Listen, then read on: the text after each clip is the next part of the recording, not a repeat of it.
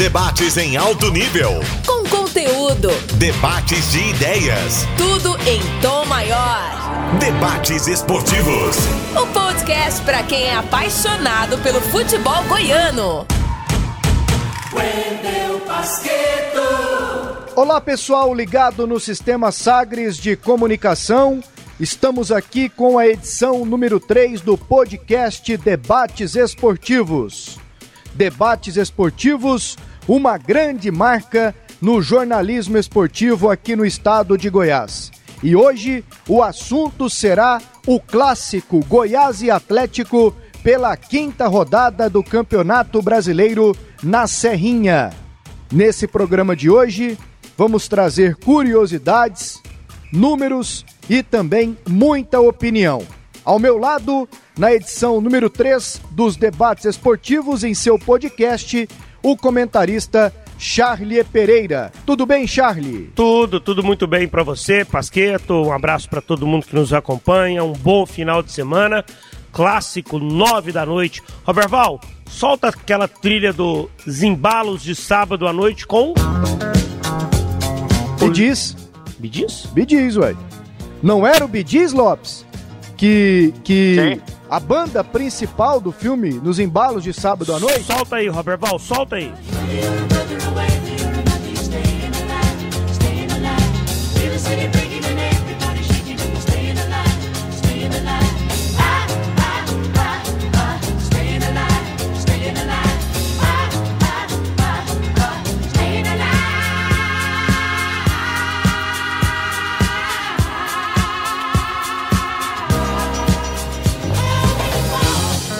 Bidiz mesmo, né, Lopinho? Tudo bem, Lopes? Sim. É, oi, Pasqueto, um abraço para você, para o Charlie Pereira, para todo o nosso time.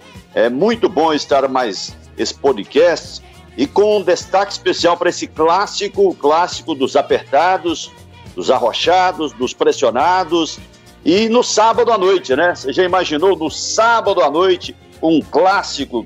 Vai ser bom, eu acho que vai ser legal. Nós vamos falar muito desse clássico porque tem muita coisa para falar, inclusive, né, Pasqueto? Temos sim muito o que debater sobre Goiás e Atlético. E na edição número 3 do podcast Debates Esportivos, um convidado que faz parte da história do programa Debates Esportivos o apresentou por muito tempo no prefixo K e depois também no prefixo 730 e chegou a apresentá-lo já como Sagres também. Está conosco o jornalista Alípio Nogueira. Alípio é completo no rádio, na TV, na mídia escrita e também no marketing. Tudo bem, Alípio? Bom falar contigo. Abraço, meu querido Pasqueto, um abraço para o Charles, um abraço para o Zé Carlos Lopes. Que bom, que bacana a gente estar tá aqui entre amigos, né, cara?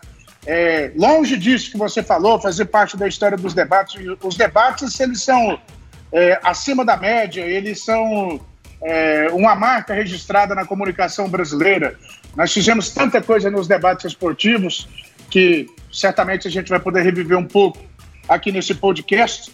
Fico orgulhoso de participar da edição número 3. Imagino que dois expoentes é, muito maiores que eu fizeram parte do primeiro e outros tantos maiores que eu também ficaram para fazer depois. Abraço para você. Eu tenho um carinho muito grande por você, pelo seu pai, o Júlio, é, pelo, seu, pelo seu irmão, enfim, pelos seus irmãos, na verdade. Eu sei que você é um cara bacana que representa muito para a gente desde a sua formação lá no Parque das Laranjeiras, ainda quando criança, que sonhava em ser comunicador e virou um comunicador exemplar. Zé Carlos, que é meu conterrâneo, para quem não sabe, ele é filho de uma, de uma curtela que era distrito lá da minha cidade e que é, na verdade, acaba se transformando numa grande metrópole ali do sudoeste, a cidade de Mineiros, e o Charles, que dispensa qualquer comentário. Eu tenho o Charles como irmão, porque tem a Nalci, mãe dele, como minha mãe. Se somos de dúvida, me acolheram muito bem aqui. Vamos lá, Pasqueto, vamos falar. Tem muita coisa pra gente falar aqui. O agradecimento aqui do Sistema Sagres ao pessoal da Bandeirantes 820, na pessoa do Nivaldo Carvalho e também na pessoa do Bruno Daniel. Pessoal que não se opõe a liberar o Alípio aqui para participar com a gente, Charles. Exatamente, nós pegamos emprestado nessa janela de transferências, né? Uma participação especial do Alípio Nogueira, como você destacou. Né? Tem uma história é, aqui dentro dessa bancada dos debates esportivos. Nivaldo, muito obrigado. Bruno Daniel, meu afilhado, padrinho de casamento do Bruno Daniel. Né? Abração pro Bruno, obrigado aí pela liberação desse, desse grande profissional, o Alípio Nogueira, que já chegou a separar a briga nos debates esportivos, Alípio? Separei, eu, mas eu, eu criei muito mais do que separei. Eu não. Eu, eu não é, para lembrar aqui, eu não, eu não, eu não tenho uma viva na memória aqui de, de, que eu tenha separado, não, mas eu tenho uma coletânea aqui das que eu, das que eu arrumei. Eu, eu, eu, eu brinquei esses dias, né? A gente revivendo alguns momentos. E aí me lembrei uma vez que é, o Leleco entrou no estúdio, tava todo mundo, e aí ele saiu cumprimentando todo mundo. Tudo bem, Washington? Tudo bem, Ivaldo? Tudo bem, Charles? Tudo bem, Evandro? E aí ele pulou o Alípio. Ele tinha tido um arranca-rabo com o Alípio aí numa, numa viagem, o, o ambiente entre os dois estava azedo. E aí eu hum, aproveitei o gancho e falei assim, Leleco, cumprimentou todo mundo, não cumprimentou o Alípio? Aí o Leleco, com, com aquele jeito é, bem rápido dele, Falei assim, Leleco, você não conversa com a Alípio, não? Falei assim, não, não, não. Quem conversa com doido é psiquiatra. Eu não sou psiquiatra. E ali, ali acabou a desavença, eles já se abraçaram e a vida seguiu, né, Alípio? Eu lembro, esse cara é imortal pra gente, né? Como esse cara faz uma falta pra nós, que tem tanta gente ruim que não morre, tem tanta gente boa que vai embora, né? Ele, seu pai, se a pessoa, seu pai estivesse vivo, quantas brigas eu já não tinha caçado com ele? Zé Carlos se lembra lá na França, lá na Copa do Mundo, eu falei, Pereira, diabo esse microfone aqui não tá funcionando. Ele falou, vem cá que eu vou te ensinar ele funcionar. O Pereira falar isso para um cara, eu tinha, que, eu, tinha, eu tinha que ter sido enchido o saco pelo menos umas 24 horas. E eu fazia questão de dobrar meu dia para 48 horas só para provocá-los. Mas enfim, eu lembro disso aí. Nós viajamos para Campinas, um jogo do Goiás contra o Guarani. Aí o Leleco, não sei o que, naquelas saídas lá de restaurantes, aquelas coisas todas, aqueles embalos não os de sábado à noite, como hoje, que nós vamos ter aí um, um, um sabadão da, do, do, Corujão aí, nesse jogo do Atlético do Goiás na Serrinha, mas nós saímos lá e aí tem uma confusão. Enfim, aí, aí viajamos de Campinas de van, o Divininho era o, o, nosso condutor, de van até Goiânia sem trocar uma palavra. Aí quando chegou aqui, ele, ele teve essa tirada fantástica, como ele tinha todas as tiradas fantásticas. Certa vez, não sei se você se lembra, nós estávamos no Serra Dourada e transmitimos um jogo do Vila Nova pelo campeonato da segunda divisão do brasileiro. E no outro dia jogava o Goiás pela, pela primeira divisão. Cajuru empolgou, o, o, o Vila ganhou o jogo. Ele falou: vambora, até a hora do jogo aqui. Ele falou: eu não vou não, porque eu tenho família. Aí o Cajuru falou: ah, já que você tem família, vai embora. Eu falei: tá, até amanhã, tchau pra vocês. Vão embora, porque saber a conversa. Largou a jornada. Largou a jornada, você se lembra disso? Lembro, lembro. Leleca era Leleco era um, uma figura, não tem como ter um novo Leleco, ele é, ele é único. Lopes, dê as boas-vindas ao Alípio Nogueira, vocês que por muito tempo dividiam as atenções na reportagem nas feras do Cajuru e depois nas 730. Lopes. O mais atirado Alípio Nogueira, meu parceiro, meu conterrâneo da nossa região, é um estado, né? O Sudoeste ele é um estado pujante, que produz muito, e o bairro nobre de Mineiros é a cidade de Jataí, né? Bairro nobre, né? Então, um grande abraço para o Alipe Nogueira, companheiro que cresceu demais, viu o crescimento dele, é, vindo de Jataí, e aquele, aquela timidez inicial, e depois ele se atirou, se jogou e tornou esse grande comunicador que é.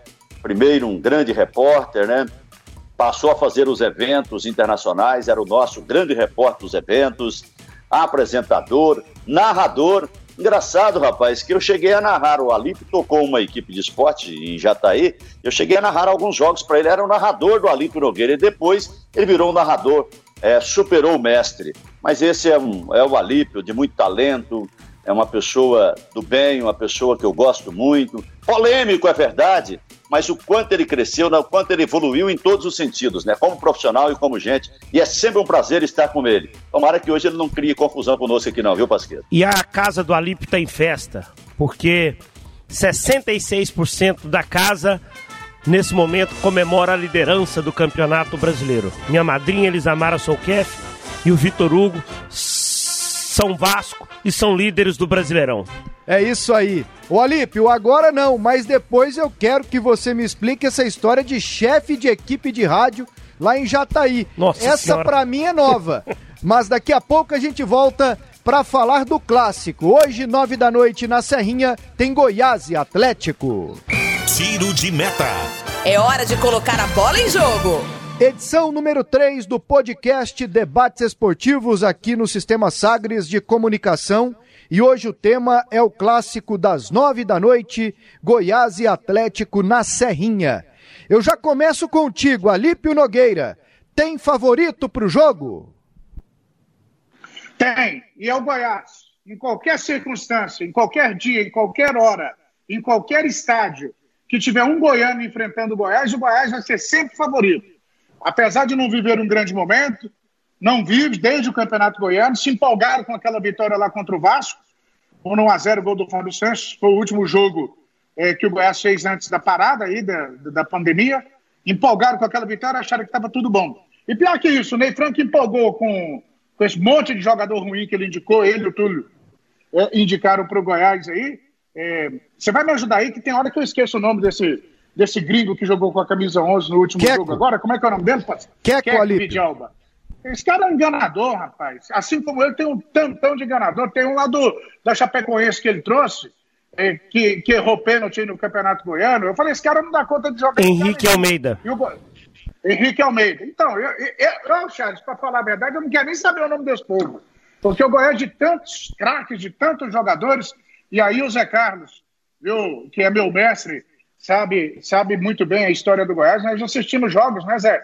Na arquibancada do. Na arquibancada na geral do Serra Dourada, com tantos craques que a gente viu vestir a camisa do Goiás, para ver esse monte de perna de pau que o Nefran e o Túlio trouxeram para cá. Oh, oh. Mas em qualquer circunstância, ainda que mutilado, ainda que quebrado, ainda que totalmente destroçado, o Goiás é favorito contra qualquer goiano em qualquer circunstância. Isso é o que eu penso. E aí, como curiosidade, quando, quando é que você passou a ser torcedor do Goiás? Porque essa opinião, eu não vejo muito fundamento dela, Alípio. Você, critica o time, não. critica o trabalho e diz que o Goiás é favorito diante de um Atlético que tem um time arrumado, que tem bons jogadores, que faz uma campanha melhor do que o Goiás no Campeonato Brasileiro, que no único confronto entre as duas equipes fez 3 a 0 é, é, no Goiás, que tem um campeonato goiano melhor do que o Goiás, que na Copa do Brasil foi mais consistente que o Goiás. Eu não estou entendendo o, o sentido da sua opinião. Não, mas é, é, não precisa de você entender, não. O ouvinte, o nosso amigo internauta que está acompanhando o nosso podcast aqui já entendeu. O Atlético tem tudo isso aí que você falou. Tem um momento melhor, tem um time mais arrumado, tem. Só que não tem o que o Goiás tem, ele não tem a camisa forte que o Goiás tem. Ele, na, a hora que entram em campo, eles falam ali é o Goiás. A gente tem que tomar. Pode até ganhar o jogo. Acho, acho, acho absolutamente natural ganhar o jogo. Mas o favorito, se é. O Pasquete me perguntou quem era o favorito. Agora, é, se for para te agradar, eu falo que é o Atlético, mas na minha opinião, o favorito é o Goiás. E tem um detalhe que o torcedor do Goiás se apega, viu, Lopes, neste momento, é, é que o Goiás, em 2018, na Série B, o Ney tinha acabado de chegar, estava muito mal, muito mal. Aí tem um clássico no Olímpico, é aquele clássico que o Marcelo Rangel tem um problema na cabeça, sai, o Goiás perdia o jogo por 1 a 0 gol do Brandão, que hoje está no Atlético de novo, mas aí depois o Goiás vira para 3 a 1 e ali para o torcedor começou a arrancada para voltar para a Série A. E eu vi nas redes sociais, Lopes, muitos torcedores se apegando a isso. Olha, o Atlético de novo para a gente virar a página no Campeonato Brasileiro. Tem o torcedor, mas tem a opinião do analista. Quem é favorito hoje à noite? Olha, Pasqueto, de novo aquela separação entre Mineiros e Jataí. A rivalidade se estabelece outra vez. Ao contrário do Ali, para mim o Atlético é favorito. O favorito é o melhor. O favorito não é o tradicional. A maior instituição de esporte da região centro-oeste é o Goiás. O Alípio está correto. É o Goiás. Esse time vencedor de 40 anos de Série A de Campeonato Brasileiro, terceiro já em brasileiro, vice-campeão da Copa Sul-Americana, da Copa do Brasil. Esse é o Goiás, historicamente. Mas no momento está fragilizado. E o Atlético é melhor, é mais instável. Ganhou do Flamengo de 3 a 0 ganhou já do Goiás esse ano de 3 a 0 Então o Atlético, para mim, é o favorito, tem melhor time e por conta disso é o favorito. Agora não é o favorito que já ganhou o jogo, não. É, aí o torcedor tem razão de lembrar desse, desse momento histórico aí da virada do Goiás. E isso pode ocorrer. Mas antes disso ocorrer, eu não posso me furtar de dizer que o Atlético é o favorito para o clássico dessa noite no estádio Ale Pinheiro, na Serrinha. E o Goiás está com muitas mudanças, muitas mudanças. Nós falaremos delas pontualmente de uma daqui a pouquinho. Mas antes eu quero a opinião do Charlie Pereira. Na cutucada no Alípio, você já deixou claro. O Atlético é favorito no clássico? Favorito, por tudo que eu falei pro Alípio, ele entendeu, né? Evidentemente, mas com a paz de espírito, né? É, não soube ceder, né?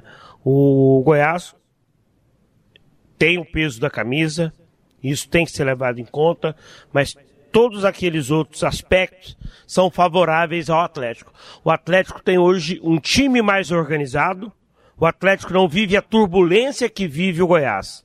O Dragão é favorito diante do time esmeraldino. Se você for pegar no papel os jogadores que o Atlético tem hoje e os jogadores que o Goiás tem, você vai ver que os profissionais rubro-negros eles atravessam um momento melhor. Daqui a pouco vai ter quem é quem, né? E a gente vai avaliar os dois, os dois elencos aí, os dois times, o que cada um tem de melhor. A gente vai chegar a essa conclusão. O Atlético atravessa um melhor momento em campo e fora das quatro linhas também. O Goiás vive um cenário de turbulência. Agora, Alípio, você tocou num, num ponto das contratações no Goiás. O Ney deixa uma herança ruim aqui com as indicações ou com as contratações que ele avalizou? Deixa. Deixa a pior herança que ele podia deixar. Deixa um monte de dívidas, na verdade, né? Ele é aquele sujeito que, que os filhos acreditavam que ele ia, quando morresse, ia deixar uma fortuna. Na verdade, quando ele está saindo, ele deixa aí um, um arsenal de dívidas para o Goiás. Eu falei para Edmir, eu falei, Edmir, vocês contrataram o Ney Franco de novo, logo na volta dele, quando ele, ele caiu lá na Chapecoense, o Goiás foi lá e buscou. É, é era o Claudinei, eu acho, o técnico que tinha tomado de, de, de uma, uma, goleada e depois o Ney Franco andou tomando as goleadas também. Enfim, eu falei, vocês contrataram o Ney Franco, por que vocês não pegaram o Arthur Neto? Que em, em uma escala de 1 a 10, ele é 10 vezes melhor do que o Ney Franco. Ou pega o Júnior Pezão, que não é na mesma proporção, mas é muito melhor do que o, do que o Ney Franco. É lógico que eu ironizei, porque é, o Ney tem, tem currículo, tem, tem, tem uma história aí, mas longe de ser o treinador, eu acho de treinador forte, de treinador bravo. Agora, na queda do, do Ney Franco na quinta-feira, até sugeri a eles, talvez eu estivesse muito errado, não sei, vocês podem dizer sobre isso, que contrata o Abel. O Abel não, não, vai, não vai levar o Goiás a título, porque nós não temos time para isso, né? mas também não vai deixar o Goiás cair. Qualquer outro, é Zé Ricardo, é Valentim, é, é aquele filho do, do Jairzinho, Jair Ventura, esses técnicos da nova geração aí, ó, todos eles para mim, são piores que o Arthur. O Arthur era muito melhor e todos eles são piores que o Abel. O Abel, para mim, era o grande nome para o Goiás. O Goiás, viu, Lopes, com muitas novidades, mas aqui no podcast Debates Esportivos, vamos comentar uma. A volta do Arley para a diretoria de futebol no lugar do Túlio Lustosa. Será a terceira passagem do Arley no comando do futebol do Goiás desde 2015 quando ele encerra a carreira de goleiro e prontamente já assume a gestão de futebol do Goiás. É um nome de peso, afinal, para muitos, é o maior jogador da história do clube, mas ao mesmo tempo não é uma unanimidade, especialmente entre a torcida, afinal, os outros trabalhos dele não foram bem sucedidos. Mas ganha outra oportunidade o Arley Lopes. Então, eu já penso que o ser humano sempre merece uma oportunidade, principalmente quando é um ser humano que demonstra vontade de crescimento, de dar a volta por cima, é, de rever conceitos, e eu acho que o Arley se insere dentro desse, desse universo. Acho que ele tem, aprendeu muito nesse período, amadureceu. Agora, eu não colocaria o Arley, não é por conta da capacidade dele, não, por não acreditar no trabalho dele, que ele vai dar a volta por cima. É para evitar o desgaste. Quanto mais desgaste você tem, pior fica para o trabalho. E aí, é, nesse sentido, é que eu não retornaria o Arley para o Cari, só para é, se livrar dessa polêmica. Agora, futebol sempre tem a polêmica, por mais que você é, tente evitar, é, normalmente você vai enfrentar é, turbulências, vai enfrentar polêmicas, de, é, divergências. Isso é natural nesse processo do futebol. Mas eu evitaria por conta disso. Agora, eu acredito no Arley, eu acho que ele tem todas as condições é, de rever os trabalhos dele, é, de, ele analisou, ele cresceu, ele estudou, ele se preparou melhor, ele ficou muito próximo do presidente Marcelo Almeida, e essa proximidade dele deu a ele muito mais experiência. Ele, em determinados momentos, ele foi o presidente do Goiás em, em vários segmentos. Ele tomou, representou o Goiás em reuniões de conselho técnico na Federação de Futebol, é, participou de congressos. Então, eu acho que o Arley aprendeu muito. E eu vejo o Arley com vontade de acertar. A casa dele é o Goiás. A casa dele é o Goiás. Então, não é possível que onde você é, vive, que você estabelece como o seu ponto é, de partida, que é o seu porto seguro, que você não, não, não possa fazer mais por aquilo. Então, acredito no Arley, eu, da minha parte, acho que ele tem condição de dar a volta por cima. Mas repito e fecho, eu não retornaria o Arley por conta do desgaste. Mas seria uma aposta, Charlie. Por quê? As outras vezes que ele comandou o futebol, o Goiás não foi bem. Porque o Lopes falou, não é uma segunda chance. É uma terceira é uma chance. Terceira chance. É uma terceira chance. Sem contar e aí não podemos esquecer daquele problema que ele teve, que transcendeu o lado profissional, foi até para o lado pessoal, com o ex-presidente Sérgio Rassi, dos áudios vazados, em que o Arley fala da família do ex-presidente Sérgio Rassi. Tem torcedor que lembrou disso também nas redes sociais, e como fez parte da saída dele naquela época, penso que é um item que não podemos deixar de citar aqui também. O Arley ficou manchado com um lado da diretoria do Goiás, mas o outro lado sustenta. E nós sabemos que é o lado é. da família Pinheiro, que gosta muito dele, o seu Ailê, especialmente gosta muito do Arley. Mas vamos lá para a parte técnica. Ele vai para a terceira chance. Ele tem que provar, começar do zero, que ele consegue gerir o futebol do Goiás, Charlie? Primeira oportunidade que ele teve, ele estava, eu diria, muito cru. Ele pendurou as luvas e já ele sai do vestiário e vai para a sala da direção de futebol, né? Assim que terminou o contrato dele, né? Ele estava ali naquela situação de reserva, o Anderson Moreira, né? Acabou não não não aproveitando ele, optou pelo Renan e aí ele ele passa para ser diretor de futebol e vai muito mal naquele time de 2015. Foi um ano turbulento demais né? Muitas mudanças de técnicos, o trabalho não emplacou no campeonato nacional, o time foi rebaixado. Aí sai o Arley, vem o Ximenes, né? E aí depois vem o Osmar Lucindo e volta o Arley em 2017.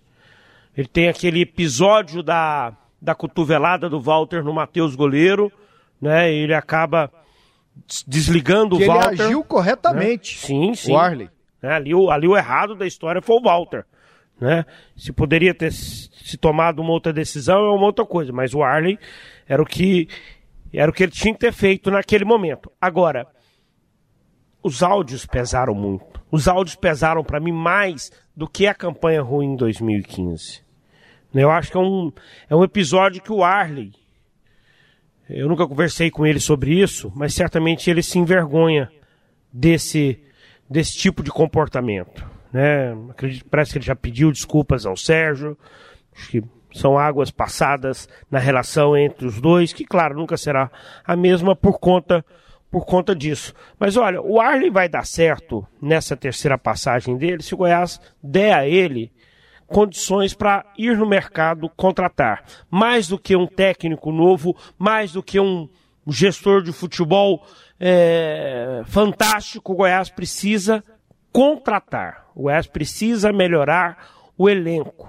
E com pouco dinheiro, sem a diretoria liberar, ele não, ele não vai conseguir, evidentemente, sucesso. E aí vai sucumbir, mais uma vez. Ele precisa de dinheiro. Se ele tiver dinheiro, eu até acredito que ele vai conseguir é, consertar aí o time. Eu concordo com a Alípio. Né? O, time, o time tem jogadores bem abaixo do esperado.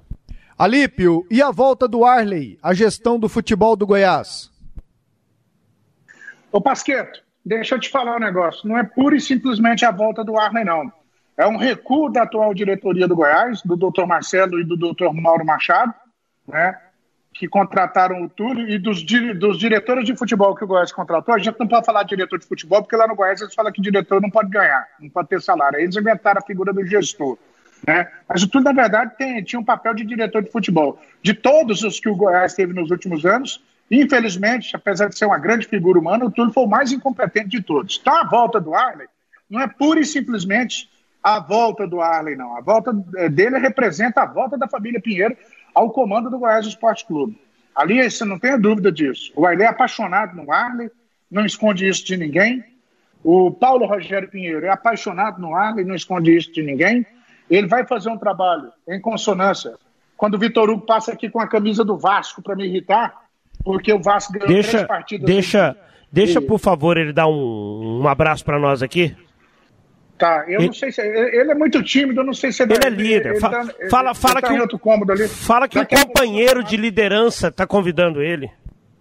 Tá, eu vou falar com ele. Quando ele passar por aqui, ele vai dar um, um abraço na galera aqui nesse podcast. Mas então, Pasqueto, finalizando, a volta do Arley representa a volta do Ailê Pinheiro ao comando Goiás, a volta do Edminho é, ao comando Goiás. O Edminho participou, inclusive, dessa reunião que é, acabou demitindo o, o Ney Frank e o Túlio, né? E, e, e, e, o Goiás precisa dos Pinheiros. Não há nenhuma dúvida de que a história dos Pinheiros se confunde com a história do Goiás Esporte Clube. Agora, eu acho o seguinte: vocês falaram um montão de coisa que o Arley fez. Você preparou, estudou, não sei, aquilo, aquilo eu já, eu já penso o seguinte: a volta dele poderia ser muito melhor do que isso que a gente está imaginando. É, ele, ele podia vir para o campo, ele, ele, fez o curso de treinador lá na CBF, ele podia vir muito bem para o campo, e o Osmar Lucindo assumir, já que é outro homem de confiança dos Pinheiros, poderia assumir a, a direção de futebol. Está na hora do Arley tomar uma decisão. Ou ele vai ser diretor, porque para mim ele sempre disse: eu quero ser técnico de futebol mas não tinha uma chance melhor para ele do que essa. Eu vou passar meus sonhos aqui pro Vitor Hugo, Charles. Hum. Ele... Alô, Vitor Hugo. Alô, líder. Tudo bem, Vitor Hugo? Como é que tá você? Oi. Quem é líder? É, é o maior do Brasil, o maior do Rio, o rei de tudo. Situação do Flamengo na tabela de classificação. Olha, se não cair, ele já tem que agradecer.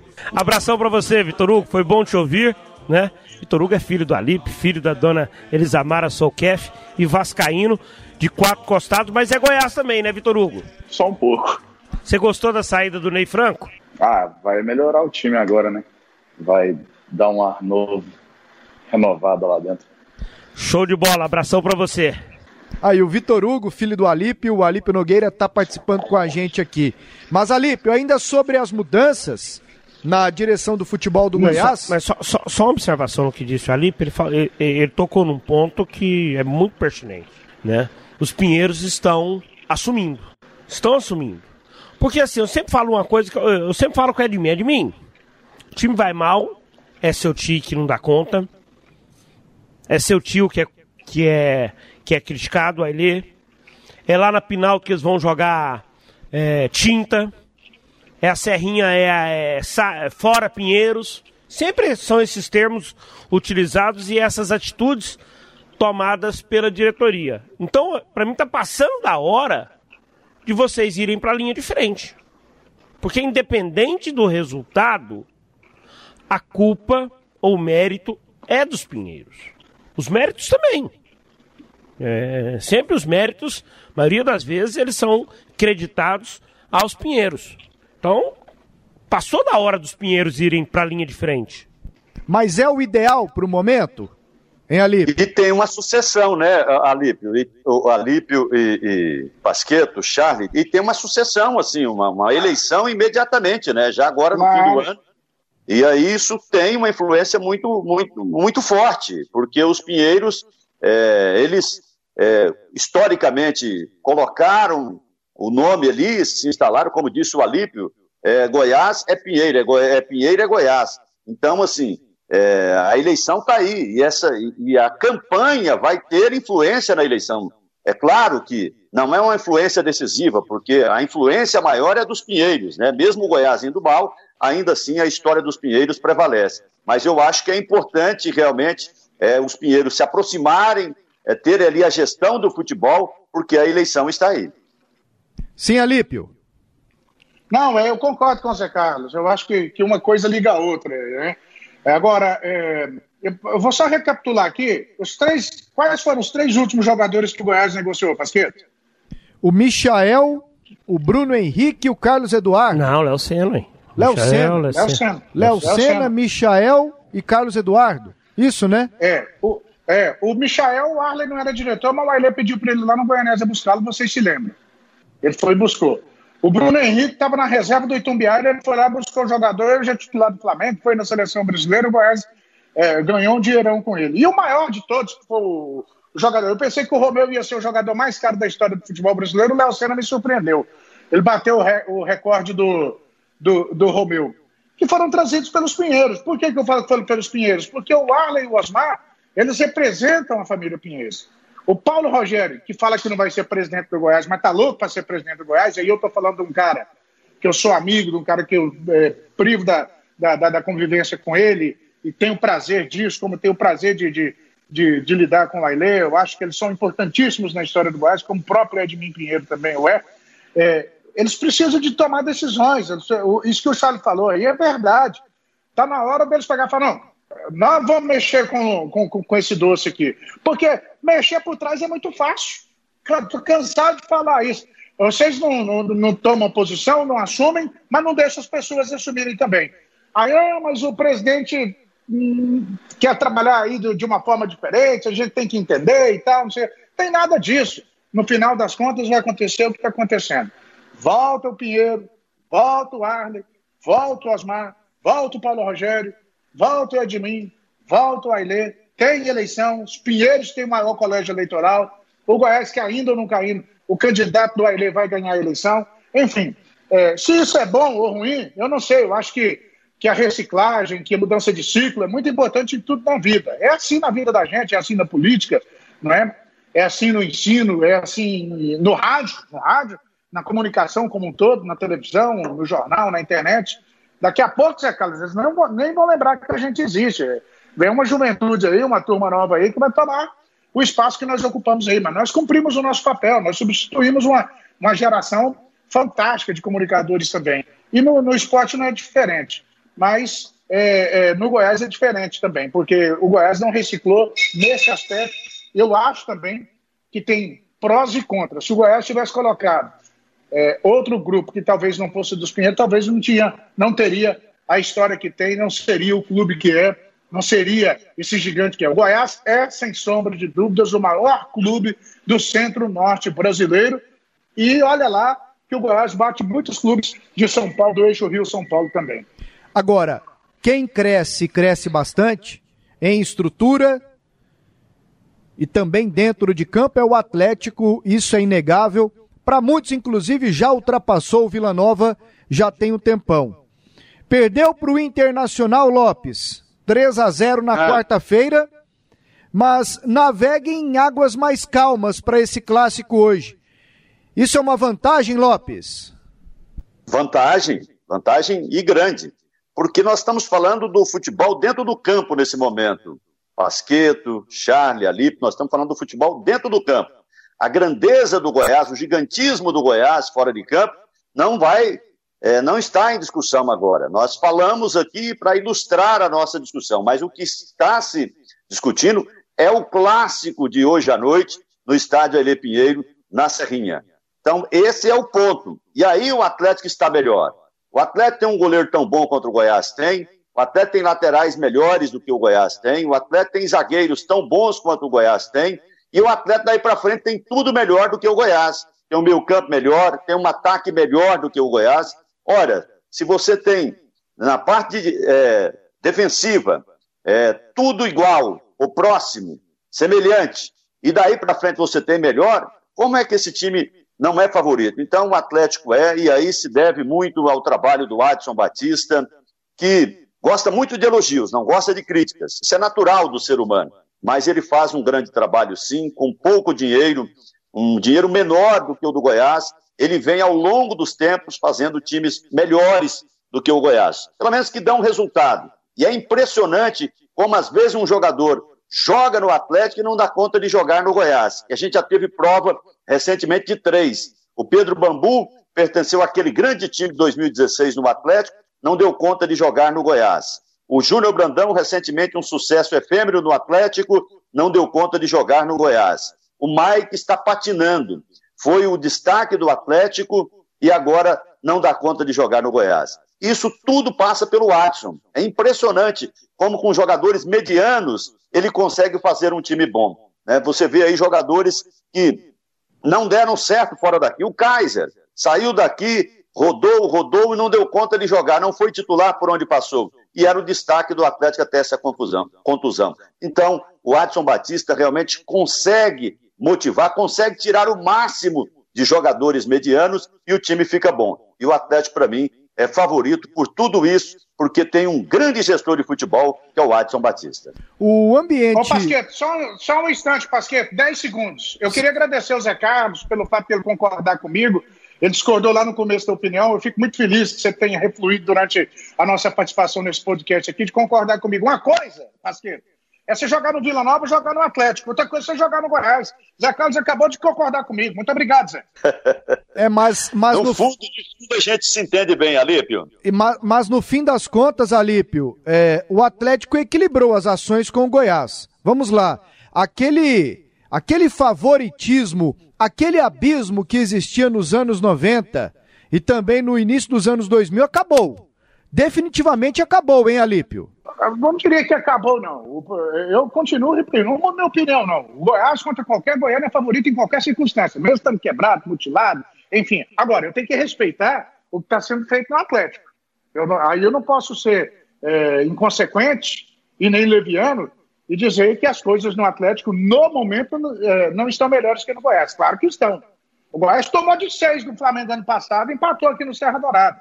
O Atlético meteu três. E é o mesmíssimo Flamengo. Aliás, o mesmo Flamengo que eu falei com o Vitor Hugo, é, meu filho agora há pouco participou com a gente aqui, que eu acho que vai disputar a zona de rebaixamento dentro em breve. Falei isso lá no ano passado, quando ele estava decidindo o título com o Liverpool. Né? A crise, o Flamengo, o Flamengo não suporta crise, daqui a pouco ele vai entrar na onda. Então o Atlético bateu de três no, no, no, no Flamengo, o Goiás perdeu de seis, o Goiás perdeu de três em casa para o Fortaleza. É, tem, tem uma distância aí muito grande. Agora, não entra na minha cabeça, Pasqueto, um monte de asneira que o Ney Franco fez. Cara, o Jefferson estava no banco, por que, que ele improvisou o Heron na lateral esquerda? É, é esse tipo de coisa que não dá para entender. Se ele tinha jogadores que, que tinham passado pelo problema da Covid, é, que estavam à disposição, por que, que ele não colocou em campo? Titular é titular, reserva é reserva. Isso não é no Goiás, não. Isso é no Goiás, é na seleção brasileira, é no Milan, é no Real Madrid, é no Barcelona, é na Jataiense, é no Goiatuba, em qualquer lugar do mundo. Só não é na cabeça do Ney Franco. Aí perde mesmo, né? Cada vez que o Alipe abre o microfone aqui no podcast, nos debates esportivos, ele deixa o Atlético mais favorito. E esse tipo de ingerência não acontece no Atlético. Porque aí vem o presidente, que manda no futebol e manda em tudo, e debate a situação com o técnico. Não é, Charlie? Esse tipo de ingerência, de você entrar com quatro improvisados e quatro da posição no banco de reservas, o que deixou o Lopes maluco na quarta-feira lá na Serrinha, no Atlético não acontece. E aí isso é organização, isso é gerência. O Adson, ele é cheio de defeitos, tem as suas virtudes. E entre as virtudes, é essa questão da gerência, da organização. Tanto é que o Atlético quando não está na Série A, está na B brigando para subir. E aí passa por outros pontos também, como receita, é, faturamento e tudo mais. Mas o Atlético está no bolo. O Atlético no bolo conseguiu se organizar. O Atlético no bolo começou a vender jogadores. Foi lá, vendeu o Everaldo por um dinheirão, vendeu o Júnior Brandão, vendeu o Luiz Fernando, que está no Botafogo. Isso é fruto de organização, de gerência. Por isso que eu acho que aquele abismo acabou. Do Goiás, anos 90. Sim, não. A diferença. E do início dos anos 2000 também. A diferença Goiás e Atlético, ela já foi muito maior. Ela já foi oceânica. Né? O Atlético era um time que não tinha divisão no Campeonato Brasileiro no início do século, nem disputava o Brasileirão. Né? Chegou a disputar a segunda divisão do Campeonato Goiano. Hoje não. O Atlético hoje incomoda o Goiás. Eu tenho isso como, como muito certo. Incomoda. Incomoda, por mais que o torcedor, não, nosso grande rival é o Vila. Pode até ser. Pode até ser, historicamente. Mas o Atlético incomoda o Goiás como o Vila nunca incomodou. Porque o Vila nunca conseguiu chegar à elite do futebol nacional. O Vila não, nunca conseguiu conquistar tantos títulos num espaço tão curto de tempo nesse século como o Atlético conseguiu. Olha quantos estaduais o Atlético é, levantou, quantas participações numa Série A. Copa do Brasil chegou numa semifinal, já chegou em Copa Sul-Americana. O Atlético incomoda o Goiás. Para mim isso é muito claro. E aí, pessoal, as escalações, elas são um mistério. E eu estabeleci aqui, aliás, o Charles estabeleceu, o Alípio, o Lopes, da gente colocar aqui de um lado e do, do outro, para fazer o famoso quem é quem, é, o que cada time teria de melhor para o clássico da noite deste sábado. O Goiás aqui nós colocamos com Tadeu, Pintado, não tem outro lateral. Ou tem outro lateral direito melhor do que o Pintado? O, o Iago Rocha joga mais do que ele e o Vidal também, Alípio? Não, são todos ruins. Então, é, todos no mesmo nível. Então vamos com quem jogou mais. Tadeu, Pintado, Sanches, Vaz e Jefferson, Sandro, o Ratinho, que era para ter sido titular agora no Brasileirão, não foi por causa da Covid, e o Bessa, Queco Moura e Vitor Andrade. Pegamos aqui quem jogou mais. O Atlético de Jean, Dudu, Éder, Gilvan e Nicolas, Edson Marlon Freitas, Jorginho, Mateuzinho, Kaiser e Ferrarez. Um lateral que o Atlético dispensou é melhor do que qualquer lateral que o Goiás tem. O Reginaldo. O Reginaldo. Aliás, uma falha do Adson Batista. Ah, o, o Reginaldo estava com problema extracampo. Esses dias o Tim foi bem demais fora do ar aqui na rádio. Quer mais problema extracampo do que o Jean, goleiro do Atlético? Acabou o assunto. O Atlético tem isso. Quando o cara, o cara, o cara não tá jogando, ou o Atlético quer dispensar, não, tem problema fora de campo. Isso, isso aí é um discurso que nós já conhecemos ali no Atlético. Mas essa é uma outra discussão para um outro podcast. Bora lá então. Como é que é o meio que você fez aí? De quem? Do Goiás? Sandro, Ratinho e Bessa. Tá faltando o Breno aí. Pois é, o Breno a gente até pensou em colocá-lo. Seria no lugar do Ratinho ou do Sandro? Se fosse para colocar. Sandro. Do, do Sandro? Sandro? É. E aí?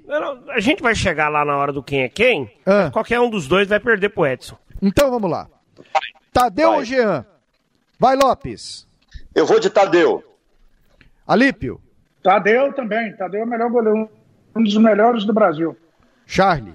Tadeu, Tadeu, né, que pesa o Jean, também seja um grande goleiro. Ali dentro de campo ele vai muito bem, mas eu fico com o Tadeu. Pintado ou Dudu? Não, senhor, pode voltar você também aí, Jean. o apresentador tem esse negócio. Jean, ah. eu vou de Jean. Ah, Eu vou de Jean. Tá bom, ué. Pin... Pintado ou Dudu? O, o, o Dudu é, vai na minha escalação mas veja que se ele fosse jogador do Goiás, seria criticado. Olha o tanto que o Goiás enfraqueceu na lateral. O Dudu ganha dos laterais do Goiás, dos três, e se fosse do Goiás, seria criticado. Dudu, lateral. Dudu, para mim também. Alípio. Para mim, também, para mim também é o Dudu, mas não é porque ele é melhor do que o Pintado, não. Porque para ser melhor do que o Pintado, qualquer um é. Então, é, é por falta de opção. Dudu. Eu conheço mais o Pintado do que o Dudu. E por conhecer o Pintado, eu vou com o Dudu. Gostou dessa, Charlie? Foi. Foi bem nessa. É, mas o pintado. Foi bem. Bicho, pintado é um peladeiro, cara. Com todo respeito, assim. Ele não guarda posição, ele não tem um jeito certo de bater na bola. Ele, é muito doido. Desengonçado, né? Desengonçado. Ele, é, a diretoria do Goiás, a diretoria do Goiás podia é, é, debitar na rescisão do, do Túlio e do Ney Franco a indicação desse rapaz. Depois, não, tá mandando ele embora, vocês pagam a rescisão dele aí. Ele, Henrique Almeida e Companhia Limitada. Fábio Sanches e Éder. Vamos lá, Lopes. Fábio Sanches é melhor. Alipe. Fábio Sanches. Charlie. Vou ficar com o Sanches. E eu também. Unanimidade, Vaz, né? Vaz e Gilvan. Olha, não vou votar nos gols do, do, do, Vaz. Eu poderia votar aqui nos gols do Vaz, porque o Goiás perdeu o Michael e está sobrevivendo só dos lances do Vaz. A gente viu isso do, durante esses jogos que o Goiás já fez no brasileiro todos os gols que o Goiás fez até agora, ou as oportunidades, foram com o Vaz. Mas eu estou falando de zagueiro, zagueiro Gilvan. É, pra. Pra, pra mim, pra mim é o Rafael Vaz. Ele, eu acho ele melhor, é, é melhor do que eu. E olha que eu critiquei esse cara pra caramba.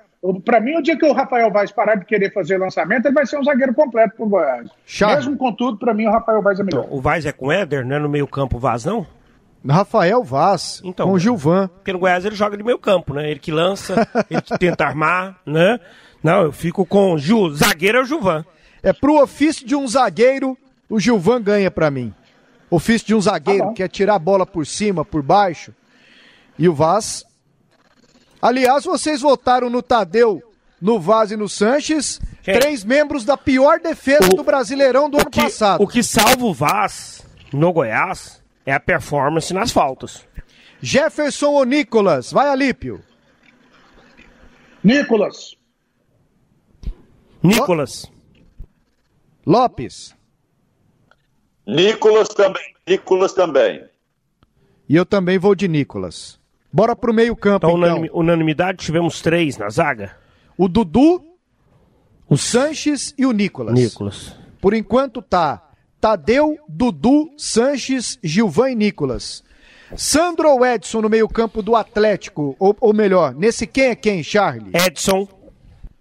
Alípio? Edson também. Lopes? Edson também. E eu também vou de Edson. Ratinho ou Marlon Freitas?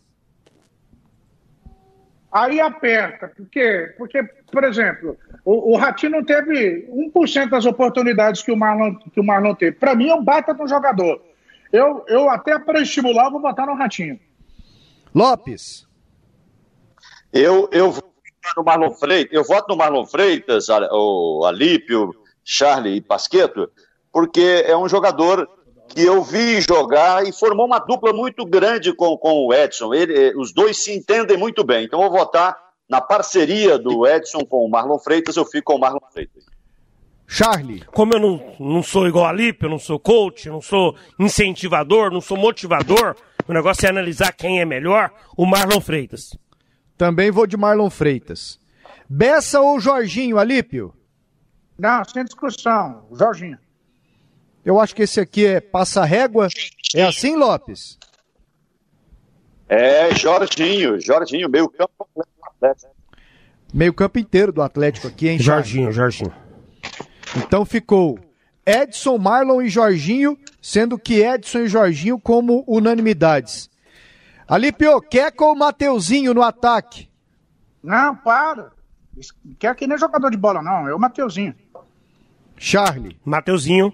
Lopes. Mateuzinho. E eu também. Kaiser ou Rafael Moura? Alípio. Rafael Moura. Rafael Moura. Longe, distante. Lá na frente, quase chegando no Japão. Lopes. Rafael Moura. Charlie. Olha, a temporada do Kaiser é melhor. Eu fico com a temporada do Kaiser. Os dois jogadores, eles desfalcaram os clubes aí nesse início de Brasileirão, e aí eu tenho os elementos do da temporada. E o Kaiser é o artilheiro. Eu acho o Moura mais centroavante do que o Kaiser mais centroavante do que ele. E, e, e como ele não jogou tanto assim, esse ano eu vou com o Moura. E se a gente pegar a Série A do ano passado, que eu penso que pode servir como referencial também, foi o Moura bem. foi melhor do que o Renato sim, Kaiser. Sim, sim. Então ficou aqui, ó. Falta ainda Vitor Andrade ou Ferrarez? E aí, Lopes? Olha, o Vitor Andrade é mais jogador do que o Ferrarez, mas o momento é do Ferrarez. Ferrarez. Ferrarez. Alípio? Ferrarez também, Ferrarez. Você viu como, a, como o Alípio, a, a, maior parte do quem é quem dele é de jogadores do Atlético. E eu iria de, iria não, vou de Vitor Andrade, eu gosto dele. Acho ele um lutador, um sozinho ali no, no ataque do Goiás neste momento. Então eu vou de, de Vitor Andrade. Olha aqui o nosso quem é quem, como é que ficou, hein? Tadeu, Dudu, Sanches, Gilvan e Nicolas Edson, Marlon Freitas, Jorginho, Mateuzinho, Rafael Moura e Ferrarez. 8 a 3 8 a 3 para o Atlético.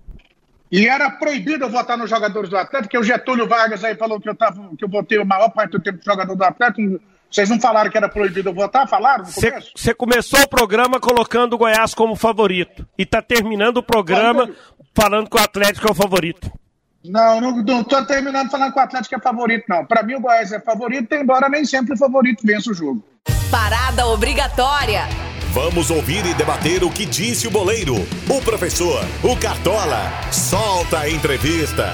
E agora no podcast Debates Esportivos, Uma entrevista que rendeu, e como rendeu, hein?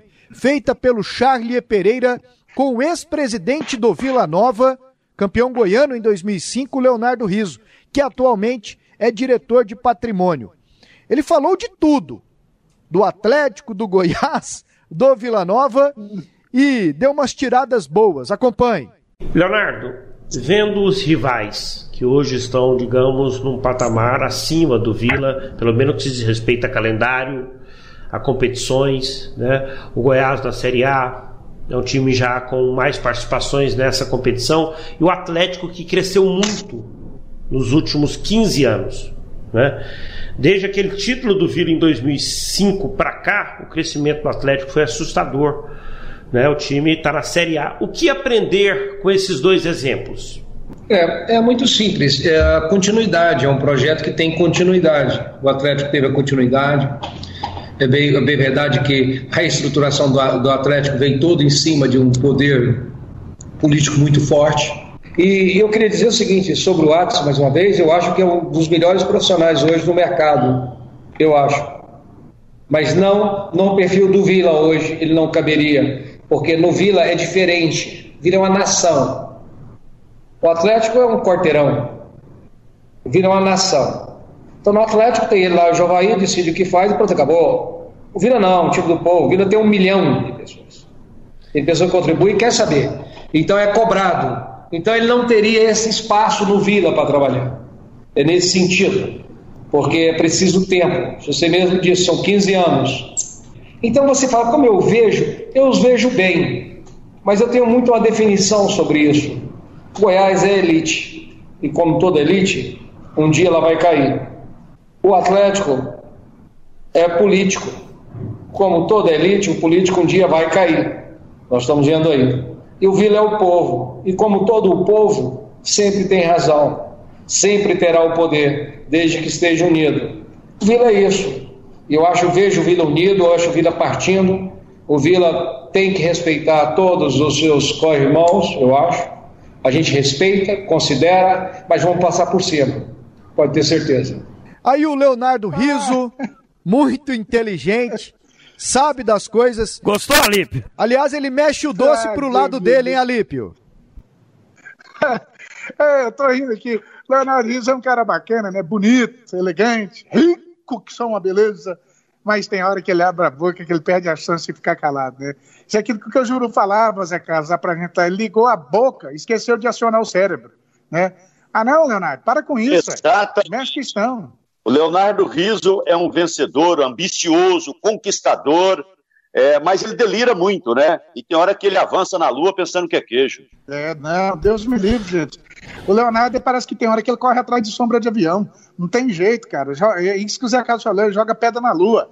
É, oh, para com isso, rapaz. Respeita. O Vila é hoje o terceiro, quase quarto, empatado com a Goiânia. É, é clube de, de, da, da capital Tal. Faz isso não, tá ali. longe do Atlético. Empatado tá com o Goiânia. Do Atlético, tá longe do, do, do, do, do Goiás, mas longe, longe, longe, longe, longe. Vai demorar para chegar perto. Quanto tempo que o Vila não ganhou um título de, de campeonato goiano? 2005, último. 2005, exatamente, contra, contra o Goiás na decisão, e o Leonardo Riso era o presidente. Para você ter uma ideia, era, era o Leonardo Riso o presidente? Era, 2005. Você vê, olha quanto tempo é, é, passou e, e, e, o Vila de lá para cá só naufragou. É. Enfim, não, Leonardo, não é assim não que a banda toca. Vamos respeitar a história do Vila, mas pelo amor de Deus. E agora? Agora ele tem, ele pode estar tá falando com conhecimento de causa também, né? Que ele, tudo que ele falou aí, é questão de, de, de política, de elite, ele faz parte disso. É possível que ele tenha tido algum revés aí no meio do caminho esteja falando com absoluta propriedade. Mas ainda não se aplica a Goiás e a Atlético, não. Eu acho que o Alípio exagera demais. Eu acho que a análise do Alípio não, não coincide com a realidade. O, a distância do Vila para o Goiânia era gigante, gigante, gigante. Como é a distância hoje do, do, do, do Vila para os outros clubes, né, Atlético e Goiás. Quando ele fala que o Atlético é um quarteirão, eu sempre gosto de dizer que o Atlético ele sempre devia e, e sempre deve, e, e, em muitos momentos ele, ele aposta nisso, ele trabalha isso como marketing. O Atlético é o time do bairro. Do bairro de Campinas. O que ser... atleticano é um orgulho. Exato. E ser um time do bairro de Campinas não é demérito. Na Argentina, onde o futebol pulsa, é apaixonante, tem muitos times de bairros o não... Boca é um time de bairro. Sim. Ou que... é um time que tem um bairro, né? né? É um time de bairro, o Lanús é um time de bairro, mas são times gigantes. Por quê? Porque eles não têm torcedores só ali no bairro, né? É, eles passam para outros lados, ou, outros pontos da cidade, outras cidades, Brasil, mundo afora. O Atlético é um time de bairro e é um time gigante para o nosso cenário nesse momento. Quem, quem é o grande do Centro-Oeste? É o Goiás, é o maior, é o gigante. Mas o Atlético também é gigante aqui. Encerramos... É, mas ele não falou, quando ele falou em quarteirão, ele não falou Alípio, Charles, é, Pasqueto, é, valorizando o bairro de Campinas como todos é, os atleticanos valorizam. Foi no, no sentido é, de, de, menosprezo, de demérito, né? Não foi nesse sentido de valorizar. E quando falou do Goiás de elite, ele esqueceu de, como disse o Ali, a empresa dele está no setor sul, ele mora em condomínios, muitos dirigentes do Vila Nova moram em grandes condomínios, condomínios luxuosos aqui, então essa coisa aí, todo time tem o seu lado popular, e o Vila tem, mas os outros também têm. Aliás, o Vila Nova é cheio de dirigentes bem-sucedidos, ricos, com muito dinheiro e que reconhecidamente não sabem mexer com futebol. E a situação do time está aí para provar isso. Chutão dos comentaristas. Agora o momento é pro chutão dos comentaristas, aquela rodada de palpites na rodada do Campeonato Brasileiro. Será a quinta. Aliás, no sábado passado, aqui no podcast Debates Esportivos, terceira rodada, dez jogos, o Evandro Gomes e o Paulo Mascote, cada um acertou dois placares e o Charlie Pereira, que tinha acertado três, na edição 1 do podcast, só acertou um placar fui mal, fui mal. na rodada passada. Deixa eu pegar aqui qual faltou, foi o placar que você acertou. Faltou Charlie. concentração. Você acertou 0 a 0 Grêmio e Corinthians. Mas vamos lá então para essa rodada. Lopes, Atlético Paranaense e Fluminense. Olha, eu sou analista de futebol, mas tem o quadro, eu vou chutar então. 1 a 0 para o Atlético Paranaense. Charlie. Para mim, Atlético Paranaense, Fluminense, vou de 1 a 0 pro Atlético. Alípio. O Charles fica rodeando para falar um negócio, fala rápido, faz como eu e o Zé Carlos te ensinamos. É 0 a 0 esse jogo. Internacional e Atlético Mineiro. Alípio. 1 a 0 pro Inter. Lopes. 1 a 1. Charlie. Vou de 1 a 1 também. Goiás e Atlético, Lopes. Goiás 1 a 0. Ah, mas o Atlético é favorito, aí. Ué, ué, não entendi nada. Ô, Lopes. Mas aqui não é chão. Lopes. Peraí, peraí. O quadro. Você quer ir de novo? A gente... de analista. De... Lopes, você quer ir de novo? A gente, olha, olha, a gente edita aqui. De, deixa ele explicar, deixa ele explicar. Calma aí, vai, Lopes, explica. Vocês querem, que eu, vocês querem que eu analiso ou que eu chuto? Me falaram que era chutão, o quadro é chutão. Pelo, pelo menos foi o que me disseram. Então, tá então bom. o melhor time, o favorito é o Atlético. Agora eu tô chutando Goiás 1x0. Te convenceu, Alípio? Não, não convenceu, não. Ele concordou comigo no final, o Goiás já ganhou o jogo, 1x0. Charlie. 1x0 Atlético. Flamengo e Botafogo, Charlie. 2x0 pro Flamengo. Alípio. 2x0 pro Botafogo. Lopes.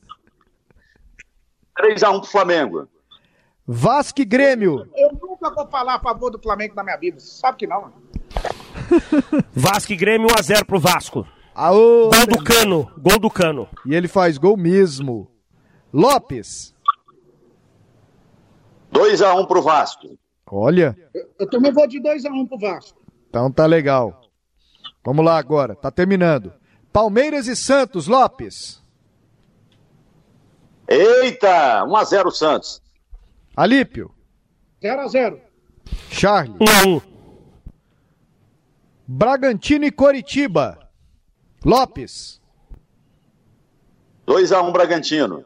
Charlie. 2x0 pro Braga. Alípio. 3x0 Bragantino. Esporte São Paulo, Charlie. 1 a 0 pro São Paulo. São Paulo que não ganha de ninguém. Alípio. 1 a 0 pro esporte.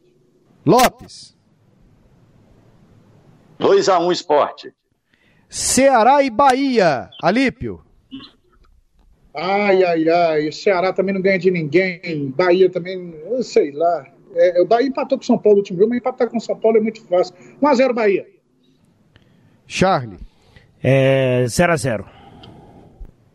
Lopes. 0x0 também. E o último jogo, Corinthians e Fortaleza. Lopes. 1x0 Corinthians. Charlie. 2 a 0 pro Corinthians. Alípio.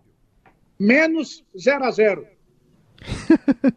Esse foi o chutão dos comentaristas. Vamos entrar no túnel do tempo. Clube de Goiânia K do Brasil. Rádio 730. Sistema Sagres. Aqui tem história. O túnel do tempo é para mostrar como tem sido a história, alguma curiosidade nos jogos. E hoje o clássico é especial pra gente, Goiás e Atlético. O Charlie Pereira tem os dados. E aí, Charlie? Antes do túnel do tempo de Atlético e Goiás, eu vou reviver os confrontos em 2010, quando os dois times disputaram pela última vez a elite do futebol nacional. Juntos, né? né? Juntos, juntos. Eu queria com o Alípio. Alípio, eu tava dando risada de ontem para hoje quando eu lembrei de você. Eu queria que você recordasse um pouquinho aquela resenha, aquela história em que as feras do Cajuru foram para Campinas para transmitir um jogo do Goiás. O Goiás eliminou o Guarani em 96. O presidente era o Paulo Lopes, né? E aí o pessoal voltou. Você voltou de van de madrugada, né? Na, na, acho que na, na veraneio do, do, do, do CERN, né? Lá da Rádio Brasil Central. E aí eu bati lá na porta da sua casa. 8 da manhã do dia seguinte, você tinha viajado a madrugada inteira com uma escala. Lembra, le, lembra dessa resenha? Eu vou lembrar sim. Primeiro que eu e o Zezinho fomos de ônibus para Campinas para fazer o Guarani. Nós saímos daqui na sexta-feira para fazer o treino do Guarani no sábado. Técnico do Guarani era, eu acho que era o Carlos Alberto, Carlos Alberto Silva, e o presidente aquele malandro, aquele Beto Zini. Aí nós fomos para lá e eu tinha brigado com o Beto Zini aqui no vestiário, aqui no Serra Dourada. Porque naquela época, Zé Carlos lembra bem, nós vestíamos muito a camisa do clube. Os clubes tinham a gente como parceiro, entrava em campo, xingava o juiz, fazia escambau. E o Betozinho foi lá no vestiário da arbitragem, eu xinguei ele tudo. Aí mandaram fazer esse jogo lá em Campinas. Eu cheguei lá no sábado, cara, a primeira pessoa que dedicaram foi o Betozinho. Eu fiz de conta que não estava acontecendo nada. Entrevistei os jogadores do Guarani, preparei o material para a jornada de domingo, enfim. Aí, neste mesmo sábado, final do dia, chegam Cajuru, José Pereira dos Santos, Edson Rodrigues, José Carlos Lopes, Ricardo Lima, para se juntar a mim e ao Zezinho o motorista. Era o, Leônidas, lá do, da Brasil Central, no Manvan. Ok. Cajuru falou, ó, vamos fazer a sua reserva, você vai voltar de avião, você e o Zezinho, que vocês vieram de ônibus, vieram de carro, vocês voltam de avião. Beleza. Quando nós estamos saindo do estádio, peguei e falei, Zezinho, vamos nessa van aqui? Eu falei, cabe a gente nessa van? Cabe, então nós vamos. Tocamos um pouquinho, o Goiás classificou, perdeu o jogo de 1 a 0 ah, o, aquele árbitro lá do Rio de Janeiro, não sei se era o Bregalda, ele expulsou o cara, o melhor jogador do Guarani com, com 10 minutos de jogo, expulsou. O Goiás perdeu o jogo, o jogo só de 1 a 0 estava classificado. Aquele Irã, que era goleiro do, do Guarani à época. Aí o que aconteceu? Eu e o Zezinho entramos na van, apertada que só ela. Para no, no restaurante, no começo da noite. Eu senti que o nosso motorista estava meio cansado. Eu falei, deixa eu dirigir um pouquinho essa danada aqui. E aí eu peguei ali de Limeira até passar a Caldas Novas, dirigindo a noite toda. Quer dizer, dirigi praticamente a viagem toda. Quando passou Caldas Novas, me deu sono. Eu falei, agora eu não, não, não toco mais, porque senão morre todo mundo. Tocamos. Cheguei no apartamento, falei, vou dormir até ali por volta das 7 horas da noite, beleza. Aí, o que, que acontece? O, o, as estrelas da companhia eram o, o Zé Carlos Lopes e o Ricardo Lima, que cobriam o Goiás. O Roberto Sampaio ligou pro Cajuru e falou: o Zé e o Ricardo estão de folga. O que, que eu faço? Não, mandou ali para cobrir o Goiás. Falei, beleza. Estou dormindo lá, eles me ligaram. Eu tirei o telefone da tomada. Naquela época tinha aquele telefone de, de, de fio ainda. Tirei da tomada. Mas, rapaz, não deu cinco minutos. Me chega o Charles e o, o saudoso Miguel Ângelo Luzê, do Zóio de Boi, batendo na porta do apartamento. Falou: ó, Disse que é pra você ir cobrir o Goiás. Eu falei, não vou não, eu dirigi a noite inteira, tal, não vou não. Aí o Roberto Sampaio me liga, fala, é pra você ir cobrir. Eu falei, ah, é? Então tá, beleza. Isso, passam por mim dois jogadores, um deles o Kleber. E aí, Kleber Guerra? Falei, como é que tá a vida aí? Eu falei, o trem não tá fácil não, viu, bicho? Aí veio o Lúcio, o Lúcio, e aí eu assim, ah, trem tá peso, não paga o bicho da gente. Quem fez? Ah, é? É. O jogo era contra o Grêmio, o... na quarta-feira. Primeiro destaque do Goiás, Alípio. Eu falei, olha, o Goiás ganhou ontem, mas o trem aqui tá feio, tá devendo jogador, jogador tá puto, que não recebe bicho, que não sei mais o quê. O Paulo Lopes tinha um tempra. Ele atravessou o tempra naquela ilha ali entre o, o posto de saúde que tem ali em frente ao Goiás e a sala de imprensa que era logo ali na entrada. Ô, oh, vamos falar de coisa boa? Eu falei, não, quer saber que dia que vocês vão pagar o bicho? Aí o Aire ligou e falou, tira esse doido aí do meu time, porque senão eu não vou ter renda aí não. Aí o Cajuru e falou, não, mas é só descansar, você tá cansado. Foi, uai. Eh, quer me sacanear, né? As estrelas estavam dormindo, as dondocas, né? Zé Carlos, Ricardo, e o motorista aqui que dirigiu a noite toda teve que trabalhar. Eu não esqueço isso, não, Charles. Lá no céu você vai ter que acertar isso comigo. Super, eu só, eu só fiz o que me mandaram. Eu era o office boy lá, eu falei assim, ó, vai lá e, e, e escalo ali, porque não tá atendendo o telefone. Eu só fui o mensageiro. Pasqueto, Goiás e Atlético. No primeiro turno de 2010, as duas equipes se enfrentaram e deu Goiás. Goiás venceu pelo placar de 3 a 1 com o Elias marcando o gol do Atlético, o Romerito marcando duas vezes e o Bernardo, aquele jogador, jogou no Vasco lá do Rio de Janeiro, custoso, né?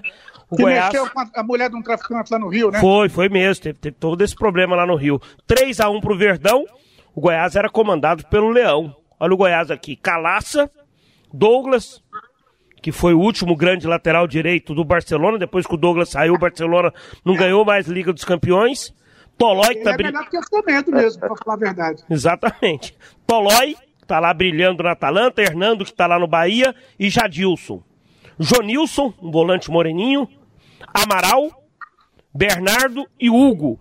Romerito e Everton Santos, esse era o Goiás. O Atlético tinha Márcio, como goleiro, o Márcio Gabriel na lateral direita, o Elton Felipe, Jairo e Chiquinho. Agenor, que inclusive já, já faleceu, Pituca, Robson e Elias, bom meio campo. Marcão e Juninho. O técnico era o Geninho, né? Era o time praticamente base que conquistou o título do campeonato goiano lá em Santa Helena em 2010. No segundo turno, deu Atlético pelo mesmo placar, 3 a 1 Aí o Goiás com Arley, Wendel Santos, Valmir Lucas, Rafael Tolói e Júnior. Júnior é que lateral que jogou na seleção brasileira, né? Isso, isso, né? campeão em 2002. Campeão Amaral, Wellington Monteiro e o Wellington Saci. Depois entrou e o Everton Santos. Rafael Moura, ó o Moura aqui, ó. Jogou né, o último Goiás e Atlético no Brasileirão da Série A, o Rafael Moura jogou. Rafael Moura e Felipe, o técnico já era o Jorginho. O Goiás mudou muito de técnico naquela temporada. O Atlético, Márcio, Vitor Ferraz, Gilson, Daniel Marques e Thiago Feltre. Pituca, Genor, Robson e Diguinho. Elias e Marcão, o técnico era o Renê Simões, né, o Atlético que marcou com Elias, Gilson e Juninho. E o gol do Goiás foi marcado pelo volante Amaral. Foi um ano em que o Atlético se salvou na última rodada do rebaixamento lá em Salvador. E o Goiás acabou rebaixando. E paralelo a esse rebaixamento, Pasqueto, o Goiás fez boa campanha na Sul-Americana, chegou à final com o Independiente. Esse Júnior que vocês estão falando aí é aquele que jogou na Europa, um que jogou no Vitória, que jogou no Palmeiras? Isso. É. Eu, eu não lembro desse homem aqui no Goiás, não. Hein? Teve, teve aqui. Teve aqui, fez gol inclusive num 5 a 1 contra o Corinthians no Pacaembu, estava nesse jogo. Ele faz 1 a 0 para o Goiás, depois o Goiás toma de 5. O Yarley estava no Corinthians naquela, naquela ocasião. Bom, pessoal, é isso aí. Agradecendo já o José Carlos Lopes. Valeu mais uma vez, viu, Lopes? Grande abraço, foi um prazer enorme participar desse podcast, dos debates esportivos, desse programa histórico. E por conviver mais uma vez né, com essa paz em pessoa. Eu deixei para provocar no finalzinho que não vai dar tempo de briga. O nosso Alípio Nogueira. Bem-vindo, Gosto muito dele, da família dele. Um grande abraço para ele e para a família. Um bom fim de semana e que possamos ter um grande clássico. Grande Pasqueto. É isso aí, tomara, tomara. Valeu, Charlie. Valeu, Pasqueto. Valeu, Lopes. Obrigado ao ouvinte, ao internauta que nos acompanhou aqui no podcast número 3 dos debates esportivos. Agradecer ao Alípio, ele falou da minha mãe, eu também mando um beijão para dona Itamar, mãe do Alípio. Né? A gente às vezes não convive tanto como já conseguimos conviver assim de forma diária, né? As rotinas são diferentes, mas eu tenho um apreço e um reconhecimento muito grande pelo Alipe Nogueira, pelo profissional que é e principalmente pela pessoa que é. É uma pessoa solidária, né? Uma pessoa que tem que tem muita bondade no coração. Alipe é um cara que, para quem não conhece, às vezes só escuta o personagem no, no rádio, o apresentador, o repórter, o narrador, o Alípio tem, tem, tem muita bondade no coração, é uma pessoa muito caridosa, né, um irmão de alma. Muito obrigado por, por dizer sim para o nosso convite e mais uma vez obrigado aos companheiros da Rádio Bandeirantes 820 por liberá-lo por um empréstimo especial para essa edição do podcast. Cabeça, foi muito bom falar aqui no ar contigo mais uma vez. Gosto muito de você. Obrigado pelas palavras no início do, do podcast Debates Esportivos. E aqui o nosso convidado sempre escolhe uma música relacionada a futebol para terminar o programa. A sua despedida e a sua música, Cabeção. Deixa eu falar um negócio rapidinho aqui para vocês aqui, do orgulho que eu tenho de, de, de privada amizade de todos vocês. Zé Carlos, que é uma figura fantástica, que construiu uma família muito bonita, que vem de um berço humilde, como é o meu berço lá de Jataí também. Né? A gente foi é, conquistando espaço na superação, às vezes muito mais na superação do que na inspiração mesmo, é que a gente nasceu guerreiro. A, a, a, a ele, o meu abraço, abraço a, a Elaine, essas duas princesas que ele tem em casa, que são talentosíssimas, acima de qualquer suspeita. É, um abraço muito especial para você, é, Pasqueto, para Juliana, para o Antônio e para Cecília também. Abraço no seu pai, o Júlio, que é meu amigo. Ao Charlie, que quem diria, hein? Que aquele menino humilde fosse transformar nesse reprodutor maior que a gente tem é, daqui do nosso time aqui, desse, desse podcast hoje, é o que mais produziu aí, né? Enfim, eu quero deixar meu abraço todo carinhoso a todos. Eu queria fazer duas reverências aqui nesse programa. A duas pessoas que não estão mais entre a gente, que é, a comunicação, principalmente a comunicação goiana, chegar a ostentar a comunicação brasileira, mas a comunicação goiana não seria o que é se elas não tivessem tido a oportunidade é, de passar pelo crivo do José Pereira dos Santos e do Eurípides Mendes Valeriano. São do, dois anjos que nós conquistamos que, que, que, estão no céu. Eu, eu dedico, se é que vocês me permitem, esse programa aos dois, é, sofrendo aqui com a ausência deles e a partida prematura de todos dois. E quero é, também fazer uma reverência ao doutor Altamiro Campos, que nos deixou essa semana. Lamentavelmente, a Covid o levou. A comunidade do Sambola, lá do Geraldinho, é, do doutor Lorival Fonseca, do doutor Zé Eduardo Mauro, é, daquela turma bacana que, que se reúne toda terça-feira, do Carneiro, que idealizou esse futebol há mais de 40 anos. É, perdemos o Altamiro essa semana e na, logo na sequência, é, na quinta-feira, perdemos a dona Conceição, a esposa dele. Enfim, eles foram feitos um para o outro, estão lá no céu agora, virando também anjos. Quero, de todo coração, agradecer pela lembrança de participar desse programa, de participar desse podcast aqui dos debates esportivos. Debates têm uma, uma história, ninguém vai apagar, ninguém vai mudar. Uma vez eu conversei com o Zé Carlos lá para uma dessas Copas aí, eu acho que foi na Alemanha. Falei, Zé, nós precisamos de unir o, a, as pessoas de bem do rádio. Para parar com essa competição desenfreada de um achar que tem que destruir o outro, enfim. É, e, e, e foi muito bacana. E eu vou encerrar minha participação aqui, Pasqueto, dando um beijo no coração de cada internauta, de cada ouvinte da Sagres. É, logo, logo nós vamos estar juntos de novo, não tenho dúvida disso. Né? Em, em, algum lugar a gente vai se encontrar, vai trabalhar, porque nós temos que estar juntos. Né? Talvez não sejamos os melhores do microfone, mas somos bons de coração, bons de índole, e é isso que importa. Eu quero Samuel Rosa, Mineirão lotado, estou idealizando aqui, uma partida de futebol. Um beijo no coração de cada um de vocês. Muito obrigado por essa por essa conquista, por esse troféu que vocês me deram aqui. Vai começar Cruzeiro e Atlético,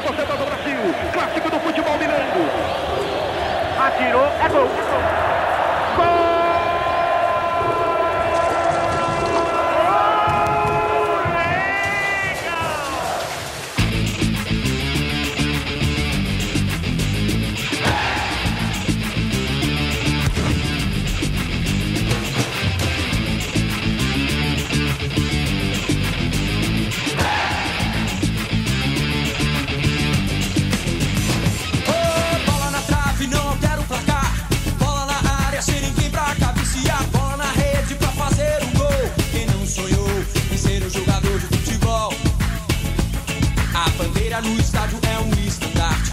Flâmula pendurada na parede do quarto. Distintivo na camisa do uniforme. Que coisa linda é uma partida de futebol.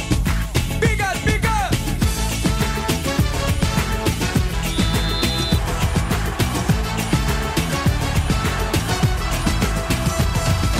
Posso morrer pelo meu time.